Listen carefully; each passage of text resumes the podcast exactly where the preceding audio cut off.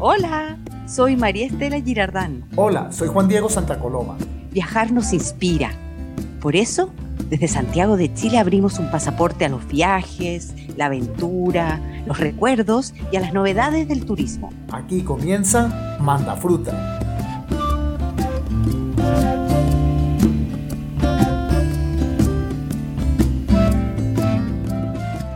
¿De qué vamos a hablar hoy en Manda Fruta? Nos fuimos a Arica y lo juntamos con Puerto Natales. El tema, coronavirus y turismo. Luego nos relajamos con el viaje de la vida de Francisca Impoden y cerramos con la billetera y una experiencia inmersiva que nos va a llevar muy lejos. Aquí comienza Manda Fruta.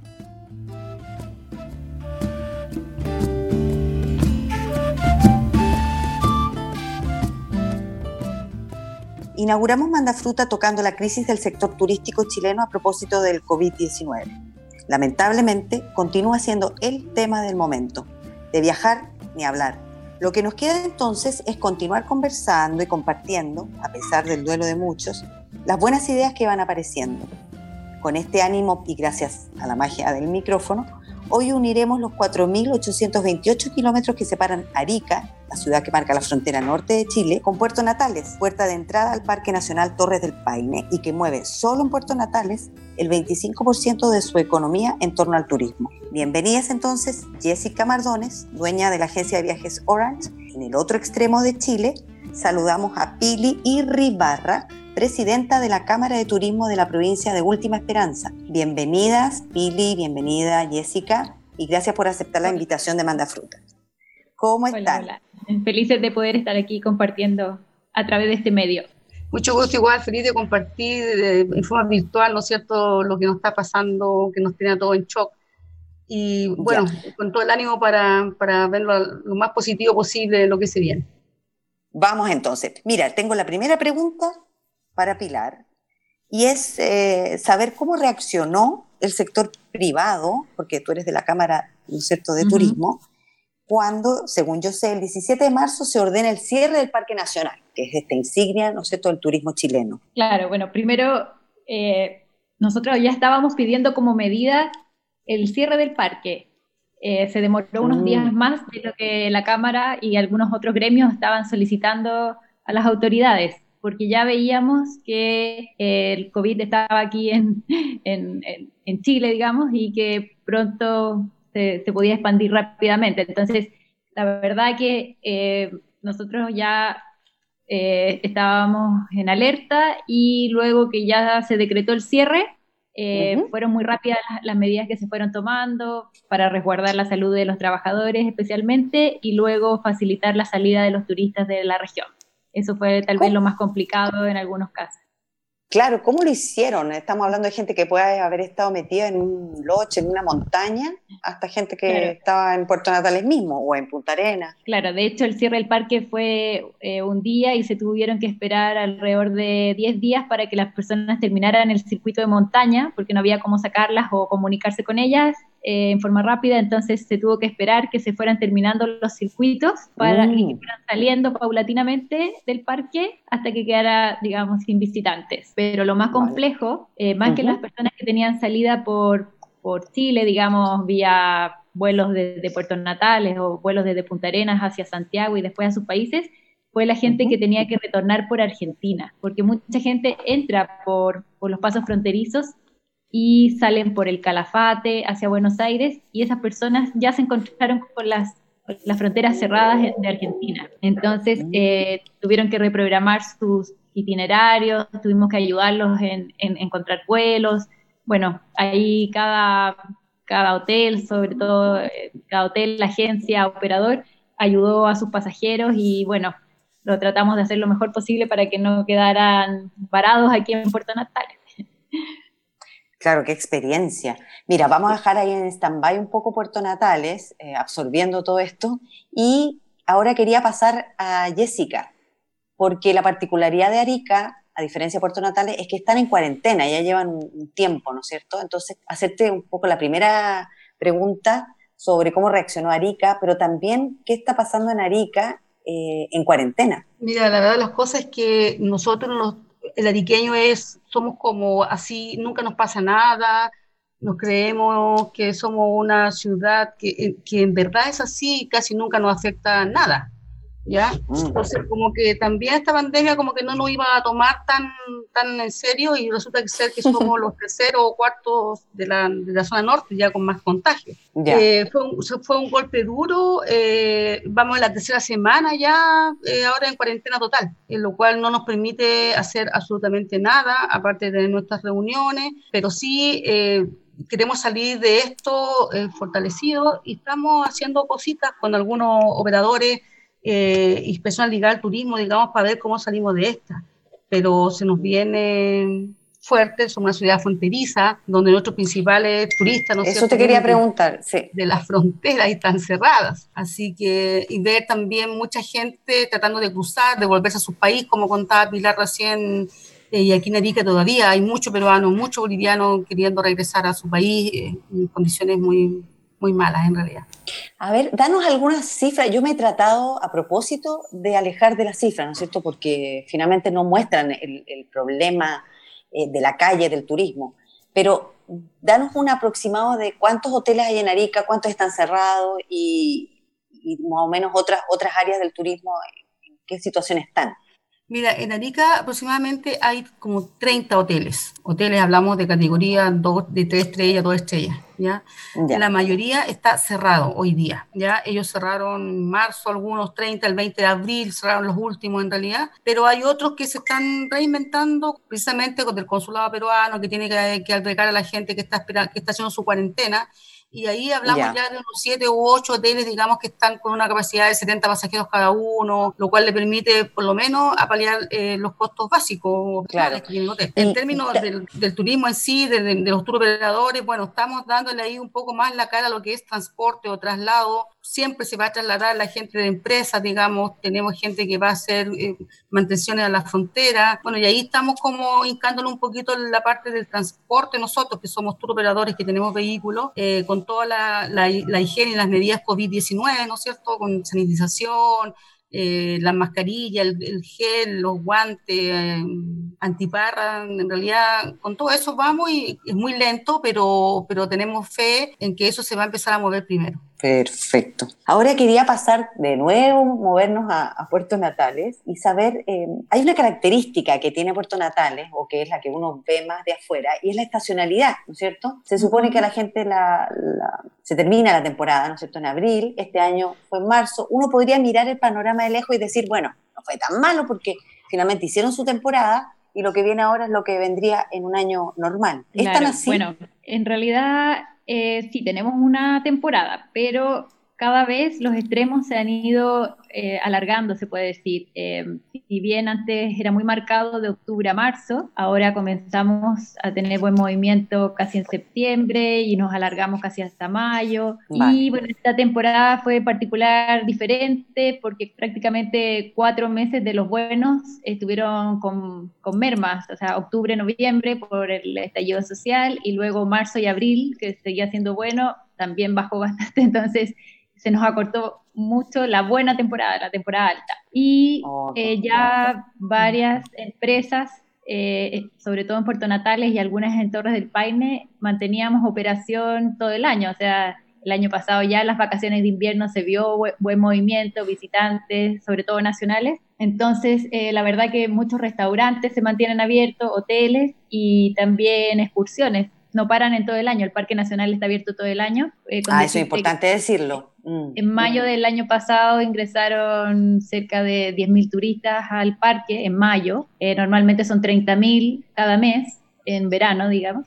Pero en mayo 10.000 turistas no, no, no, es malo, digamos, hace mover, digamos, la economía y, y todas las empresas asociadas. Y luego baja un poquito junio, julio y luego vuelve a repuntar ya agosto, septiembre. Entonces la verdad que se va, se va diluyendo esta, esta temporada tan marcada cada vez más. Eh, hay propuestas invernales, hay actividades que hacer, Natal es súper agradable para venir a, descansar sobre todo y a disfrutar de, la gastronomía local que es excelente, entonces eh, las mismas excursiones, navegar en invierno es maravilloso, el, lo calmo de las aguas acá en, invierno es, precioso. Entonces, la verdad que ya estábamos logrando y nuestras metas, nuestros desafíos siempre estaban apuntando a romper esa estacionalidad. Mm, Pero bueno, ahora estamos replanteándonos todo el, todo el sistema. Claro, yo también tenía ahí una pregunta con respecto, ahora ya pasándonos al ámbito de las ayudas, los apoyos, ¿no sé, han salido tantos bonos y el FOGAPE y que vayan al banco y renegocien esto y lo otro. Em, ¿Cómo hacen ustedes la selección o la ayuda, el apoyo a las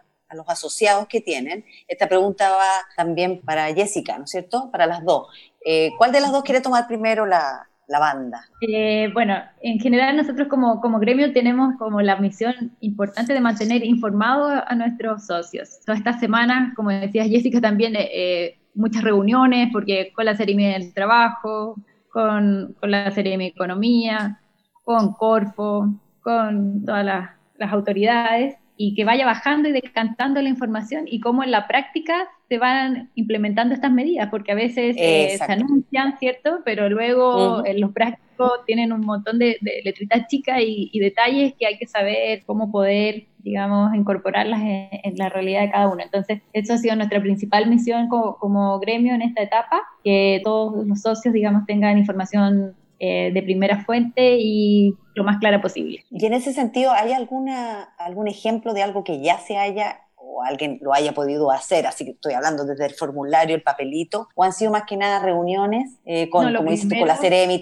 y transmitir la información a los asociados. Sí. No, lo primero que tuvieron que hacer las empresas, bueno, fue acogerse a, lo de la ley de protección al empleo y ya mm. me atrevería a decir que, por lo menos un 60-70% de las empresas que operaban todo el año y que necesitaban mantener a, a, su gente contratada, incluso las que solo las que solo operan en temporadas porque tampoco quieren perder ese capital humano ya capacitado, ya eh, con expertise, ¿cierto? Entonces también se acogen a esta ley para no tener que hacer despidos. Entonces esta fue la que, que, se tuvo que implementar de forma rápida y ya ahora este mes ya estamos a fin de mes y ya se ven los primeros resultados, digamos que ya se están pagando los sueldos, digamos, con esta, con esta ayuda. Mm, perfecto. Oye, y Jessica, ¿qué nos puedes decir sobre eso, sobre esta, esta bajada? Tú desde una, un rol no gremial, pero igualmente importante, ¿no es cierto? Que ella es una persona natural, entre comillas, que tiene su, su negocio y que obviamente lleva muchos años trabajando en turismo. Claro, lo que pasa es que aquí también existe la cama de turismo, pero digamos que es más que nada hotelero, todo eso.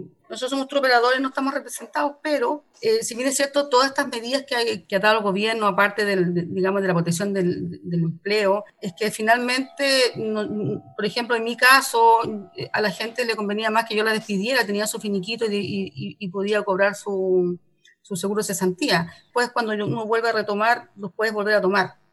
Bueno, esa es una medida que, como dice Pilar, la mayoría de los empresarios turísticos se ha acogido.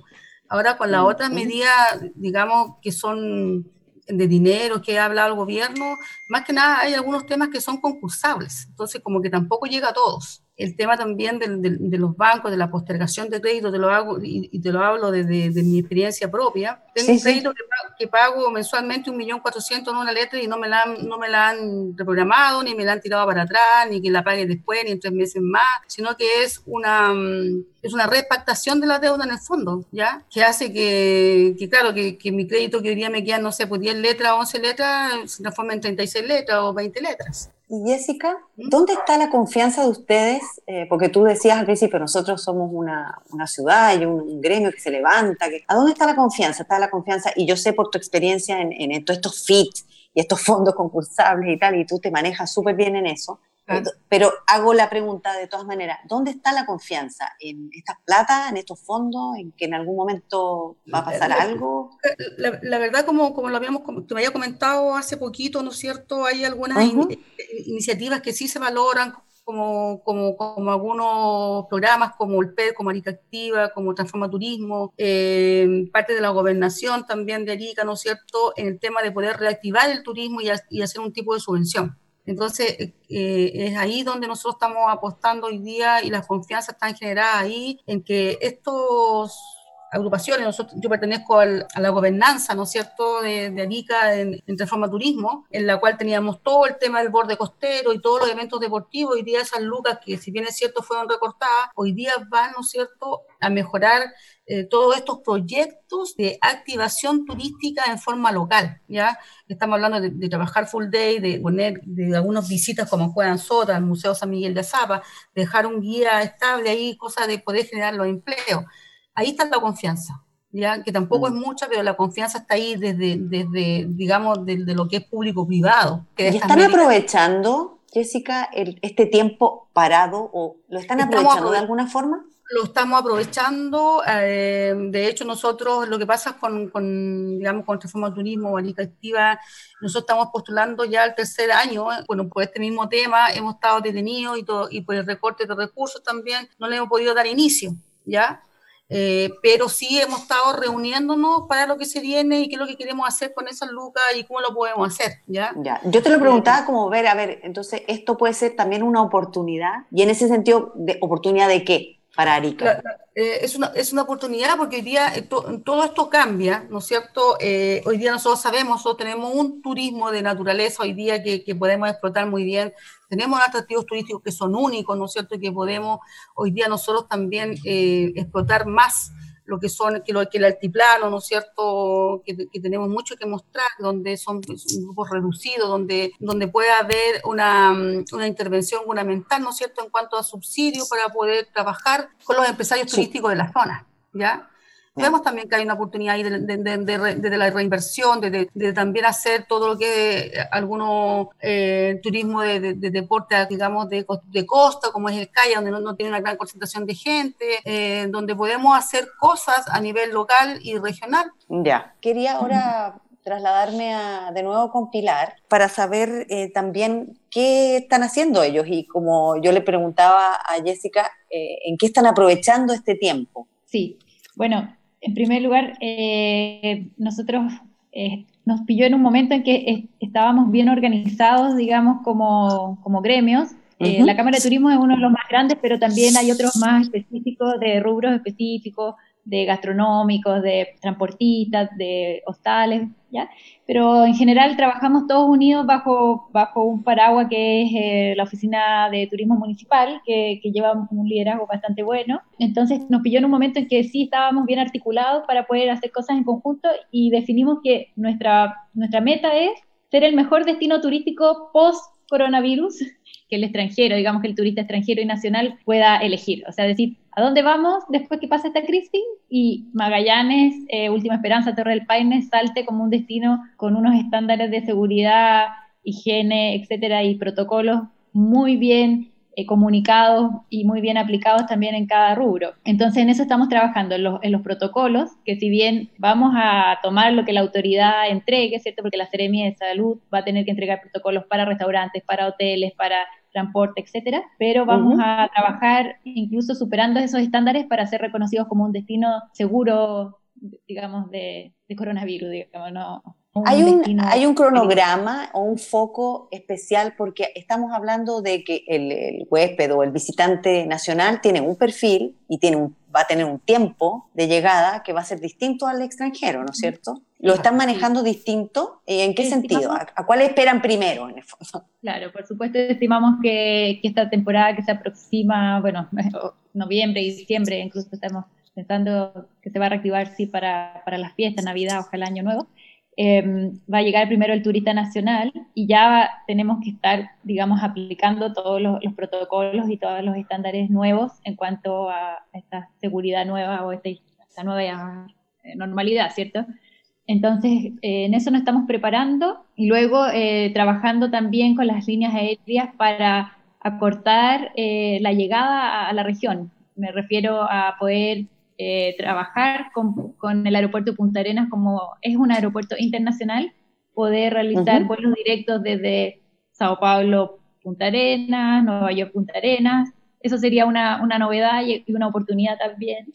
Eh, Eso sería maravilloso. Eh, entre menos escala haga el turista se va a sentir más, más seguro, entre poder hacer vuelos más directos. esa es como nuestra apuesta de que poder darle esa, esa facilidad para llegar al destino con menos escalas y menos tiempo. ¿Y al nacional cuál sería la expectativa con o el llamado, la promoción? ¿Para dónde apuntaría? ha ido aumentando año a año la, la, visita de los turistas nacionales. Ya estábamos en un 50% turistas de larga distancia o extranjeros y un 50% de turistas nacionales. Entonces, bueno, la invitación es a descubrir esta octava maravilla que tenemos aquí en nuestro país, eh, a vacacionar en Chile, por supuesto, norte o extremo sur. La verdad que eh, creo que, ojalá los chilenos seamos muy conscientes de que, de que ojalá este, este verano o, esta nueva temporada de, de vacaciones eh, lo, hagan en su país. Ya sería una, gran ayuda para, todos los, para todo el, sector, digamos. Entonces, eh, que tenemos oferta para, para todos los bolsillos, como se dice, ¿cierto? Entonces, es cosa de... Eso es importante, ¿ah? porque Natales, bueno, la Patagonia en general tiene este, esta fama que, claro, o eres mochilero o te vas al... Oye, pero te quiero dejar en suspenso ahí con este comentario y me quiero devolver con em, Jessica porque ellos activaron desde, por lo que hemos conversado con Jessica, desde antes, eh, muy al principio del, cierre, un sitio donde, yo no quiero decir más, pero que nos diga Jessica, ¿de qué se trata ese sitio donde reúnen la oferta de los emprendedores de la región, de la ciudad, en este caso Arica? Claro, que dentro de los, los miembros de, este, de esta gobernanza turística que yo te comentaba, está la corporación Chinchorro, ¿ya? que es una corporación público-privada, ¿no es cierto? Eh, ellos están administrando hoy día lo que es Cueva Danzota y el bañero del Laucho. Entonces, eh, están administrando estos dos eh, lugares que son bastante visitados y de parte de ellos hay una, iniciativa, ¿no es cierto?, de, de, de hacer una página web que se llama Mercadillo en la cual estamos todos, ¿no es cierto?, los que tiramos estar, en realidad es abierto a todos, el, el, tema turístico en especial, ¿no es cierto?, donde nosotros podemos ofrecer los servicios y la comunidad puede entrar y también eh, poder adquirir los, los, servicios que nosotros tenemos. Esto está también destinado, digamos, en Facebook, en las redes sociales, y ellos están haciendo toda una campaña de promoción, ¿no es cierto?, de este mercadillo para que llegue a la comunidad. Eh, ¿Cuál sería el link, Jessica? Eh, Mira, mientras yo, hablando de sitios web, quiero recomendar uno en Natales, porque como no podemos ir todavía a la Patagonia, sí podemos ir viendo que realmente hay mucho panorama. Y se trata de Visit Natales Travel, es un sitio web y está súper bien hecho porque tiene unos cuadritos donde te dice cabalgata, ya, kayak, eh, viaje por un, paseos por un día, o sea, está hecho como para varios públicos y está en varios idiomas. Entonces, yo lo recomendaría de todas maneras, no sé si te parece, Pili, visitnatales.travel. Y para quedarme también con Pili, quería que me contaras em, algo, algo anecdótico a lo mejor que está pasando allá, no sé, entre los delivery o la ciudad o, los atardeceres, no sé, a ver, véndenos tu destino. Sí, bueno, eh, en realidad como, como todas las ciudades de Chile estamos primero que todo cuidándonos, eh, algo lindo que me parece a mí es que realmente eh, tenemos muy pocos contagios. O sea, eh, nos hemos mantenido en, ocho, en ocho personas ya como tres semanas. Y, me parece lindo también que, que, realmente todos nos estamos portando bien para que así sea, para que no siga, digamos, propagando esta enfermedad. Entonces, la, la ciudadanía ha respondido bastante bien. Y bueno, como tú dices, eh, sí, es bonito ver cómo también ciertos emprendimientos, restaurantes sobre todo, se han adaptado a, las necesidades y hay bastante delivery, no solamente de comida, delivery de, otras cosas también, eh, incluso nosotros como tienda también eh, llevamos a, los hogares todo tipo de elementos de relajación, aromaterapia, almohadillas de descanso, no sé, todo para que la gente se pueda relajar también en sus casas. Así que ah, mm. hemos tenido que, aprender a, trabajar en este contexto, pero estamos tranquilos porque, sobre todo porque nos estamos cuidando y, vamos a salir bien de este, de este, momento. Encuentro muy bueno tu mensaje porque además quiero agregar que ustedes han trabajado muy unidos. Hay, son 10, 12 gremios al menos y, por lo que yo he sabido, eh, Estamos hablando desde, desde asociaciones, ¿no es cierto? Desde hostales, guías, hoteles, que no, no siempre es fácil. Así que quiero también dejar ese punto así como ya concluyendo y preguntarle a Jessica a ver si encontró el link eh, del mercadillo. A ver, ¿cuál es? Eh, es en la página web de ellos, ya, eh, www.costachinchorro.cl slash mercadillo. ¿Qué cosas se pueden encontrar ahí? A ver, véndenos. Todo, tienes 120 alternativas entre comida, productos y servicios. Pero danos algo concreto, a ver, en servicios, por ejemplo. Por ejemplo, tienes todo lo que es eh, el traslado, ¿no es cierto? Tienes la, comida que a domicilio, el servicio de, traslado de las farmacias, el servicio de transportar gente que tiene, hace poquito, por ejemplo, eh, uno de los emprendedores que tiene vehículo para discapacitados, para para trasladar a la gente que tiene que moverse para los diálisis, por ejemplo. Tenemos también eh, hoteles que están ofreciendo algunos servicios de, eh, de guarderías. Ah, mira. Son 120, como te digo, 120 servicios lo que se están ofreciendo en ese, en ese mercadillo. Qué bueno. Jessica, así ya entrando en el terreno personal, ¿a dónde fue el último lugar que fuiste antes de que se decretara en este caso, sur de Chile, sur de Chile, ver, ¿a dónde fuiste? Estuve Temuco, Valdivia, Puerto Montt. Estuve en noviembre en, en Chiloé, Puerto Montt, en diciembre, enero en, en, Valdivia, en Pucón, en Villarrica, Temuco, Concepción. En realidad un viaje maravilloso. Me fui de vacaciones. ¿Y cómo lo hiciste? ¿Cómo lo hiciste? ¿En auto o te fuiste en avión y después la idea era de haber ido en auto, pero como acá nosotros tenemos esa limitancia que te compré un auto barato que no tiene salida, no me llegó el permiso para sacarlo, así que nos fuimos en avión. Pero llegué a la casa de mi hermana en Temuco y de ahí nos hicimos nosotros, bueno, soy, soy operador, entonces finalmente es como que agarramos el auto y nos fuimos a Pucón un día y nos fuimos, cero programación, era lo que nos pillaba el día. Eh, Qué bueno. una, una maravilla. Eh, ver también la parte turística del desarrollo turístico me llamó mucha atención y una envidia sana, por decirlo así. Y recién escuchaba también a Pilar que hablaba que, que la municipalidad era como, como, un líder para ello en el tema turístico. Aquí en Arica realmente eso falta mucho. Y a nosotros, a mí me llamó mucha atención de llegar a algún lugar, a los pueblitos donde íbamos, a, buscar información turística y funcionaba. Y funcionaban los municipios con oficinas muy bonitas, con eh, bastante bien preparado. El sur eh, de Chile, con todas sus maravillas que tiene, eh, de verdad es algo que nosotros tenemos, que nos falta mucho acá en Arica. No hay información turística, eh, tenemos solamente la oficina de Senatur, que, que, no es nada de atractivo, la oficina de, de, la municipalidad se pierde. En realidad, en calidad de información turística, el sur la lleva, la lleva, pero 10 veces qué bueno que puedas absorber igual información de dentro de Chile. Me sorprende lo que acaba de decir Pilar, te fijas que, que para ellos el, trabajo mancomunado que han tenido con la municipalidad, que su líder, en fin, eso habla muy bien digamos, del destino, que están todos unidos, como tú decías. Entonces, quizás nosotros, eh, aquí en Arica no, no, no, funciona mucho la cosa tan unida. A ver si esta, esta cuarentena y este COVID puede lograr ese milagro, aunque sea de a poquitito, eh, sembrar, sembrar, eh, ¿no es cierto? Que esta puede ser una época para sembrar, para moverse estratégicamente. Oye, Jessica, tengo que empezar a cerrar ya, para que podamos cerrar bien. Yo creo que lo importante también de nuestra parte como Manda Fruta es que los hayamos podido conectar, hayamos podido abrir esta realidad a todos los oyentes del podcast y vamos a continuar conversando. Esta casa está abierta y espero que pronto, si todos nos cuidamos, nos volveremos a encontrar en vivo, abrazándonos y brindando. Así va a ser.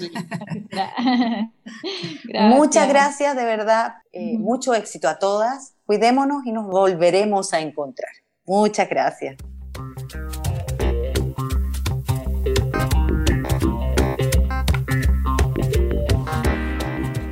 no se vacunó y se fue a la aventura.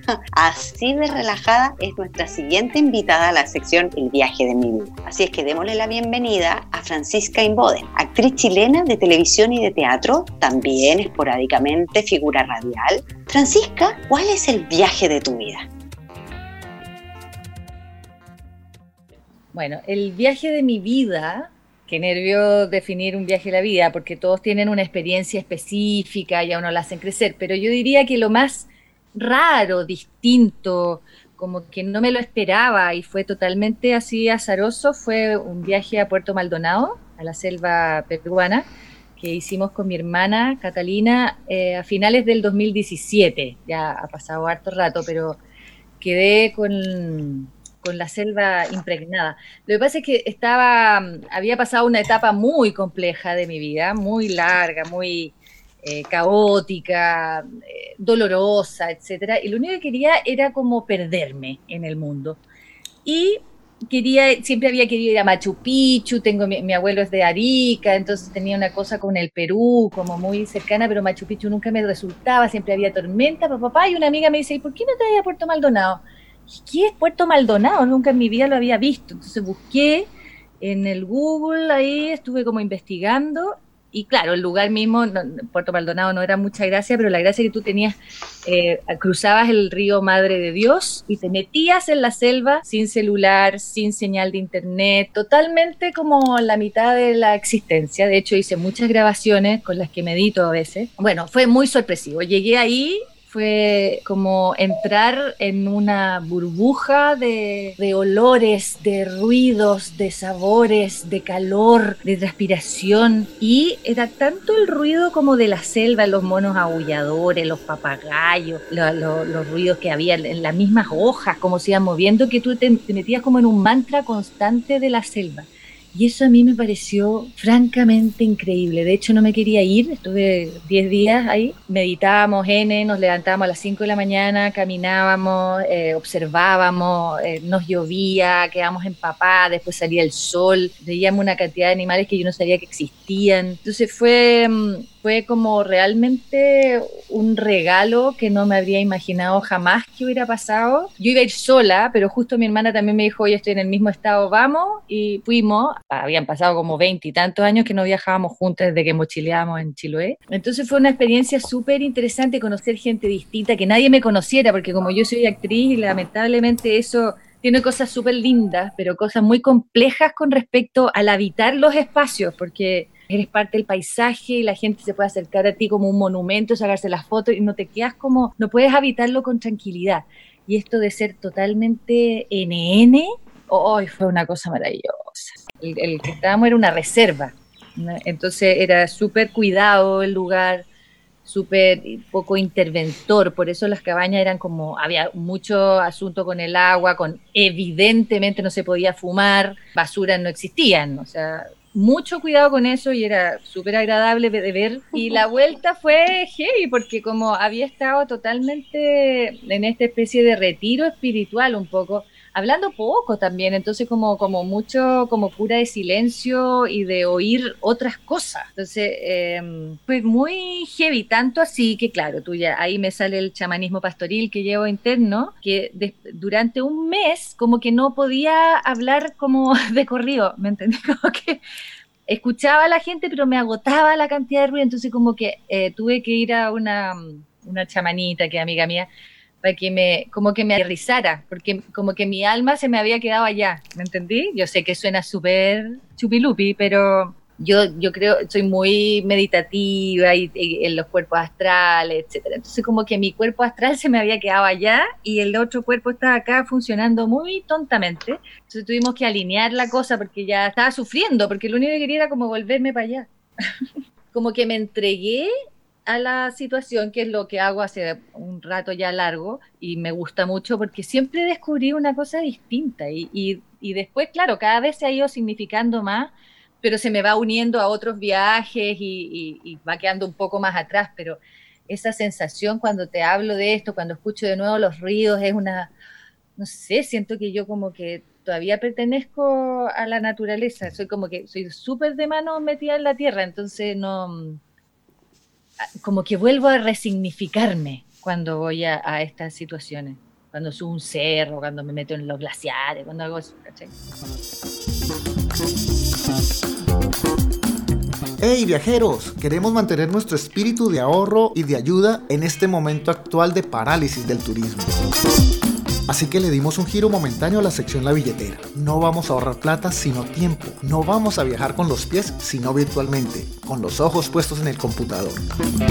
Esto es, por ahora, La billetera.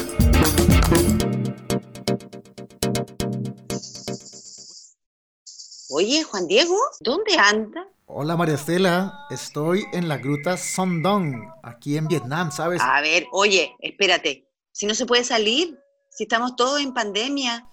no, yo lo sé, María Estela. Estoy, me encontré un recorrido virtual en la gruta Songdong. Ah, es que me dijiste aquí en Vietnam Y yo dije, wow, y yo he estado en Vietnam y dije, pues, ¿ya en qué momento hizo ese largo viaje? Esa es la maravilla de la tecnología, María Estela, que de manera virtual es como si estuviera en este momento en Vietnam. El recorrido es súper inmersivo y es súper lindo. Esta gruta se ubica, si ves tú el mapa de Vietnam... A ver, espérate, voy a entrar. Ok, dale, entra. Espérate, déjame...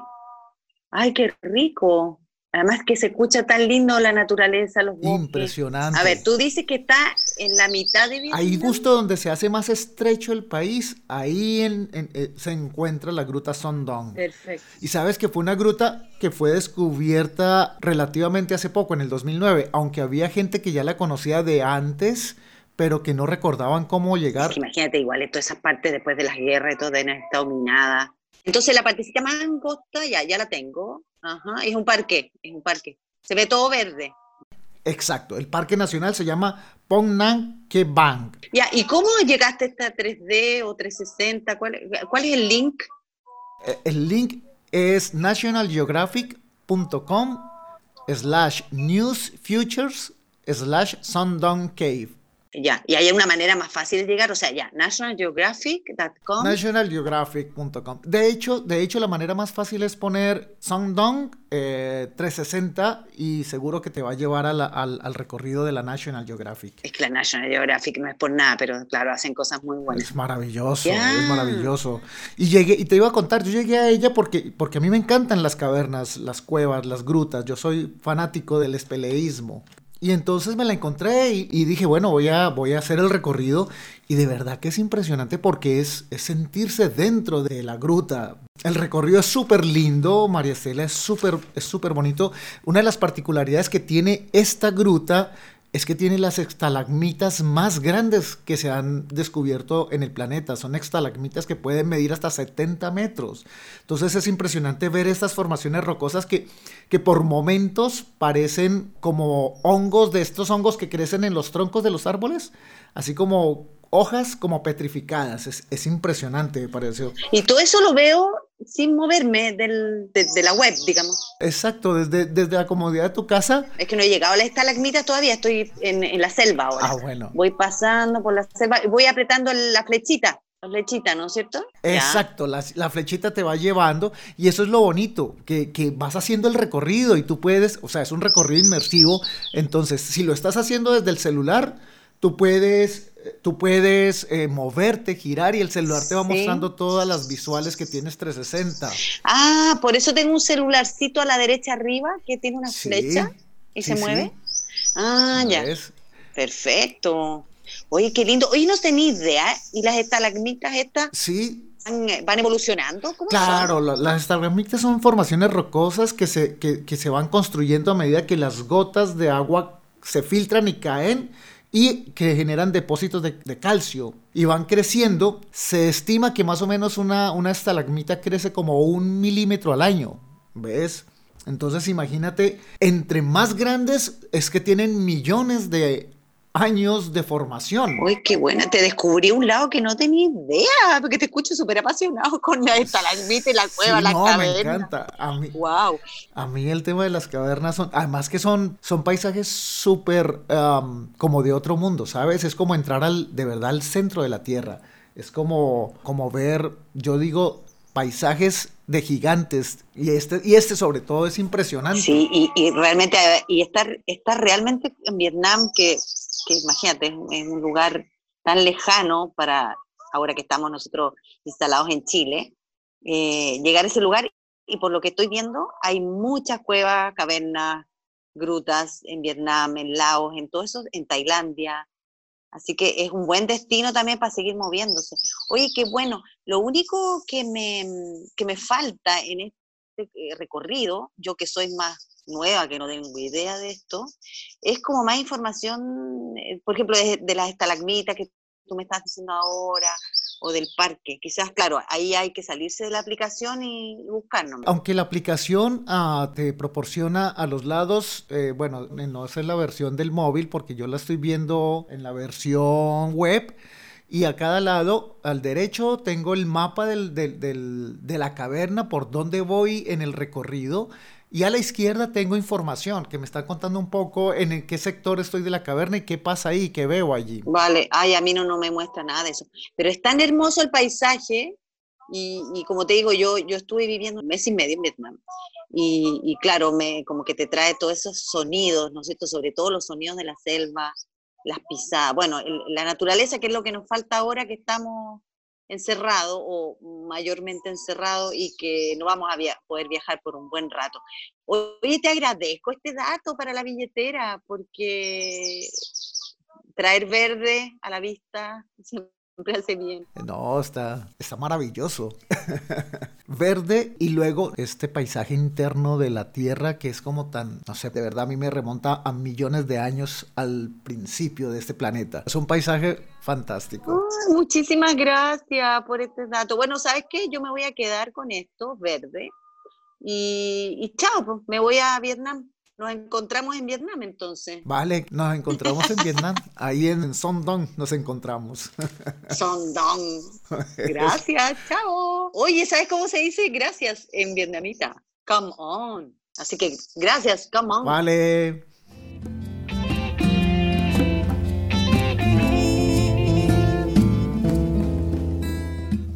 ¿Nos quieren mandar sus preguntas, comentarios, hacernos algún guiño?